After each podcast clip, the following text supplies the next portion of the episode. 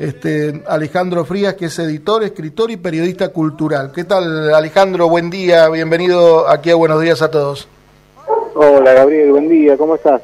¿Todo bien? Por, meterte con un tema como este que, que por ahí pasa desapercibido hasta que llega a los límites, ¿no? Como este. Claro, como, como en este caso, ¿no? Justamente ayer lo estaba viendo y dije, bueno, eh, es un momento bueno y oportuno para comentarlo, para ver y, y también que, que, a través de todas estas acciones que se hacen este, se pueda llegar a algo. Realmente, contanos, contextualizanos cómo está el tema este eh, de, de, la edición. Bueno, siempre ha sido un poco difícil, pero ahora con todos estos aumentos se está poniendo cada vez más complicado, ¿no? Sí, bueno, justamente, mira, eh, ahora que, que lo decís me doy cuenta y repaso la, paradoja, ¿no? Nunca vivimos en una época donde fuera tan fácil publicar un libro, tan fácil a nivel mecánico, digo, ¿no? La impresión, la encuadernación, porque con los sistemas que hay ahora hay máquinas que, te sacan un libro en una hora. Sí, sí, sí, rapidísimo, es una cosa de abrir y cerrar de ojos. nunca fue tan fácil, y pero ahora el problema es el precio del papel. Eh, en Argentina hay dos grandes fabricantes de papel a gran escala, estamos hablando de celulosa y Ledesma, estoy hablando de eh, fabricantes de papel a gran escala porque hay pequeñas pymes, emprendimientos que hacen papel artesanal, ¿no? este, pero para una demanda como la de un país como Argentina, lógicamente eh, son esas grandes eh, empresas y monopolios que forman justamente un oligopolio. El oligopolio del papel está en dos manos y son las que determinan el precio. Eh, y hoy eh, la Cámara Argentina del Libro se ha hecho eco justamente porque cualquier aumento eh, ha excedido las previsiones. ¿no? Hoy, imprimir un libro, si vos le pedís a una imprenta que te haga un, presupuesto, estoy hablando de un libro porque es el tema que nos, me toca directamente, pero imprimir cualquier cosa, hoy un presupuesto no te dura más de una semana y hay un problema más grande todavía que es que a las imprentas les están dejando el papel sin precio. ¿sí? ¿Cómo es eso? la previsión de que la semana que viene o en tres días cueste 10% más. O sea, lo que le descargan ahora no tiene una previsión de precio para ni siquiera una semana por delante. Claro, claro, sí, sí. las imprentas no, no pueden prever a cuánto van a pagar el, eh, el próximo la próxima remesa de papel. ¿sí? Es decir, que eh, trabajan con, con, con todo con previsiones. la verdad que es un, esto complica fundamentalmente a las pequeñas editoriales, a las editoriales independientes, que son las que eh, a la larga eh, van construyendo el, mapa literario de la Argentina, ¿no? Porque si nosotros tenemos en cuenta que eh, las grandes editoriales se asientan en Buenos Aires, estamos hablando ¿no? de Penguin Random, Planeta, no sé, Adrián Hidalgo, esas grandes editoriales se, se asientan en Buenos Aires, el mapa de la literatura argentina se complementa con lo que sucede en las provincias, que es mucho, muy rico, eh, de excelente calidad, eh, y que lamentablemente este año van a tener una complicación para llegar a hacer cualquier tipo de impresiones, por lo tanto la literatura este año eh, corre un riesgo importante en todo el país. Bien. Eh, ¿cómo, ¿Cómo se encuentra eh, o cómo ha estado en los últimos años, digamos, vos, vos que estás en el, en el tema y, sos editor y demás, ¿cómo, cómo ha estado el tema de la, de la edición de, de, libros aquí a nivel provincial, digo, ¿no? Entre lo independiente, eh, lo que pueda salir de cultura, digamos, a través de ediciones culturales. ¿Nos podés orientar un poco, digamos, para, para saber cómo está justamente ese mapa que vos decías a nivel nacional, cómo está ese mapa a nivel local? Sí, bueno, en el caso particular de Mendoza nosotros tenemos acá, eh, estadísticamente se, se, piden eh, aproximadamente 200 eh, permisos de ISBN, que es el registro internacional del libro, ¿no? este, 200 registros por año en Mendoza. a eso hay que agregarle una masa similar y te diría que por momentos mayor, que son los libros que salen sin ese registro, ¿no? Porque no es un si bien es un registro importante, no es obligatorio. No es obligatorio a la hora de salir, claro. No, no, no, para nada.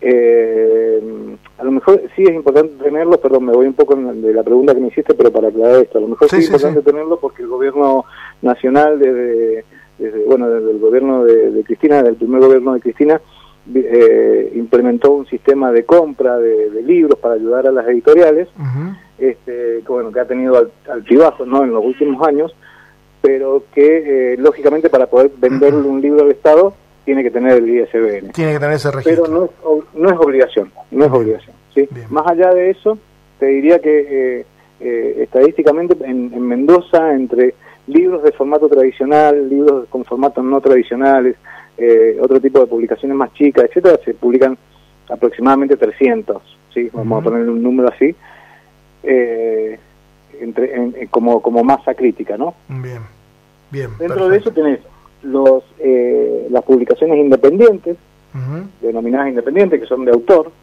¿sí? Es decir, el, es el propio autor. es el propio autor el que hace, digamos, todo el esfuerzo, obviamente, de hacer la obra y de esto, buscar presupuesto, ver de dónde sacar los fondos, eh, ¿a eso te refieres? Exacto, exactamente. Eh, esas publicaciones de autor, eh, lógicamente, tienen distintas calidades, si se quiere, pero son una masa importante. Esa es una de las de las líneas ¿no? de, publicación en, Mendoza. En Mendoza, y estoy hablando de todo el país, ¿no? pero nos centramos en Mendoza.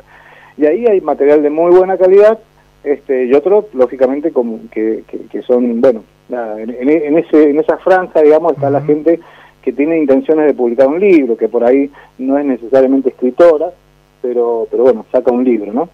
Eh, después tenés las, las pequeñas editoriales, que hay un montón en Mendoza, y que están haciendo un muy buen trabajo, ¿sí? Grito Manso, que se dedica eh, especialmente a la poesía, pero que publica ensayística y narrativa. Eh, tenés este, el proyecto de, de, María Luz Malamut, que ahora se dedica, se, siempre se dedicó a la literatura infanto-juvenil. Eh, tenés Bambalí, también de literatura infanto-juvenil. Tenés otras editoriales como la de que ahí eh, con, con, la, con la cabeza puesta eh, no solamente en publicaciones científicas, ¿no? que tengan que ver con la universidad, sino que desde hace unos años publica una colección que se llama Literaturas, que está a cargo de, Juan López, ¿no? Este, una línea aparte, de gracias por, porque eh, hay que agradecer que haya vuelto Pilar Piñeirú a dirigir ahí la, editorial, ¿no? Este, y después tenés eh, los emprendimientos estatales, como por ejemplo en este momento eh, Godoy Cruz ha sacado una línea de publicaciones, San Martín acaba de publicar un libro sobre la historia de, San Martín, del general San Martín, en, San Martín. Este, en Junín tenemos un concurso literario que creó este Eduardo Gregorio allá ya un rato, hace más de 10 años, que se ha ido sosteniendo, y tenés ediciones culturales. Eso te iba a preguntar particularmente sobre ediciones culturales, desde el desconocimiento obviamente del funcionamiento, si todavía funciona, cómo está. Bueno, pregunta difícil. me, metes, en un tema, sí, porque bueno, como como como vos sabés, yo estuve al frente de ediciones culturales hasta hace tres años, este y, bueno, eh, bajo bajo mi dirección ediciones culturales publicó 93 títulos, eh, dos revistas. Un número interesante. Eh, llegamos llegamos a, meter títulos, algo que no había sucedido nunca, que era que la Academia Argentina de Letras considerara títulos de ediciones culturales para meterlo en su catálogo y sucedió eso con, un libro de, sobre Antonio de Benedetto. Este, eh, cumplí, terminamos eh, cerrando una trilogía, digamos, eh, o un triángulo, si querés, como, como quieras llamarle, con el gran poeta Alfonso Sola González, en su momento Horacio González, cuando estaba al frente de la Biblioteca Nacional, publicó la obra completa de, de poesía. Después, un par de años después, la Universidad de Entre Ríos publicó la obra dramática y este, desde Ediciones Culturales se publicó la obra ensayística, ¿no? Entonces quedó la poesía, la obra dramática y la ensayística publicado en tres instituciones distintas, este, cerrando este triángulo en torno al gran Alfonso Sola González, ¿no? Claro. Pero todo eso fue hasta hace algunos años. Este, ahora, lamentablemente, eh, la publicación de libros de ediciones culturales este, está muy, muy normada eh, y la verdad es que no tengo un registro de cuántos libros se han publicado hasta ahora, pero desde que eh, desde fines del 2019 ha sido muy poco, muy poco. bueno, es lamentable, pero es lo que pasa y es lo que hay. Bueno, Ale, te agradecemos mucho la comunicación. sí, sí, sí, decime si tenés, un minutito más. Sí, por supuesto, por supuesto. También ya que nos metimos eh, con el rol del Estado en esto, ¿no? En esto del papel. Sí, es, un, es, un, tema importante, sí, sí. Claro, porque bueno, desde el Estado Nacional eh, hay herramientas como para poder llegar a presionar a las papeleras para que no trabajen como oligopolio, ¿no? Claro. Este, y, no, y, no, y no aumenten el precio del papel tanto cuando estamos hablando de un objeto eh, tan de culto como es el libro, ¿no? Este, Que tiene el valor simbólico siempre está en alta eh, y el valor económico creo que eso sobrepasa ese valor simbólico. Este, eso, porque más allá de los proyectos muy interesantes que hay de compras para financiar compras de editoriales, este, hay que pagar el papel.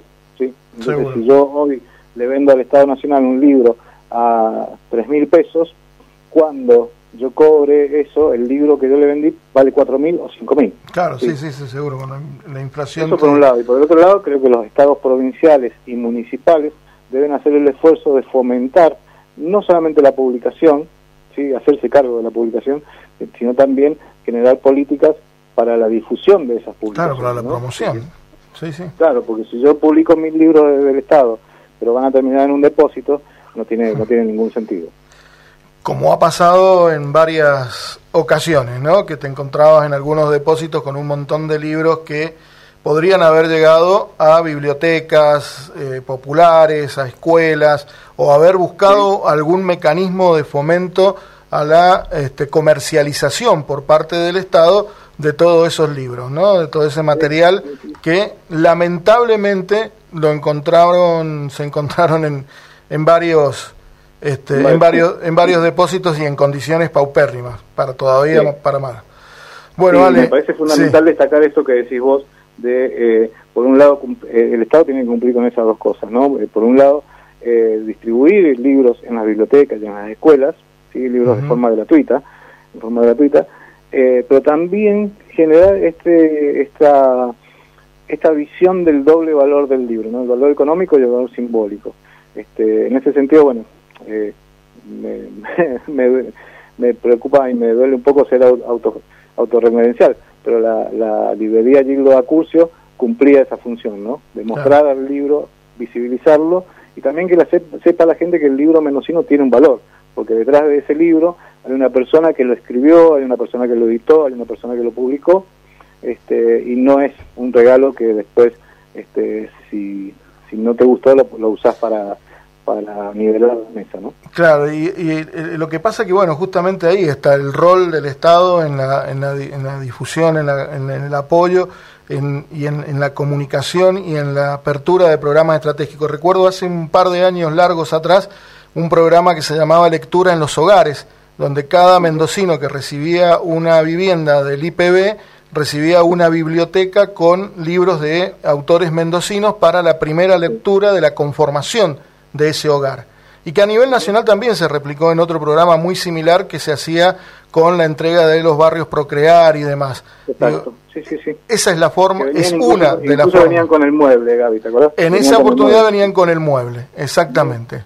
Eh, creo que son iniciativas que después se fueron perdiendo, se fueron este, pasando al olvido y que son importantes a la hora de esto, ¿no? Promocionar nada más y nada menos que a nuestros autores en una primer hogar, en un primer hogar o este, sentarse con los distintos actores comerciales que comercializan, que venden libros y decir, bueno, a ver, ¿cómo hacemos para que los libros de nuestros autores puedan estar en los estantes de, eh, de estas grandes cadenas, de estos grandes este, cadenas de superficie de supermercado, por ejemplo, ¿no? que tenemos acá en la provincia?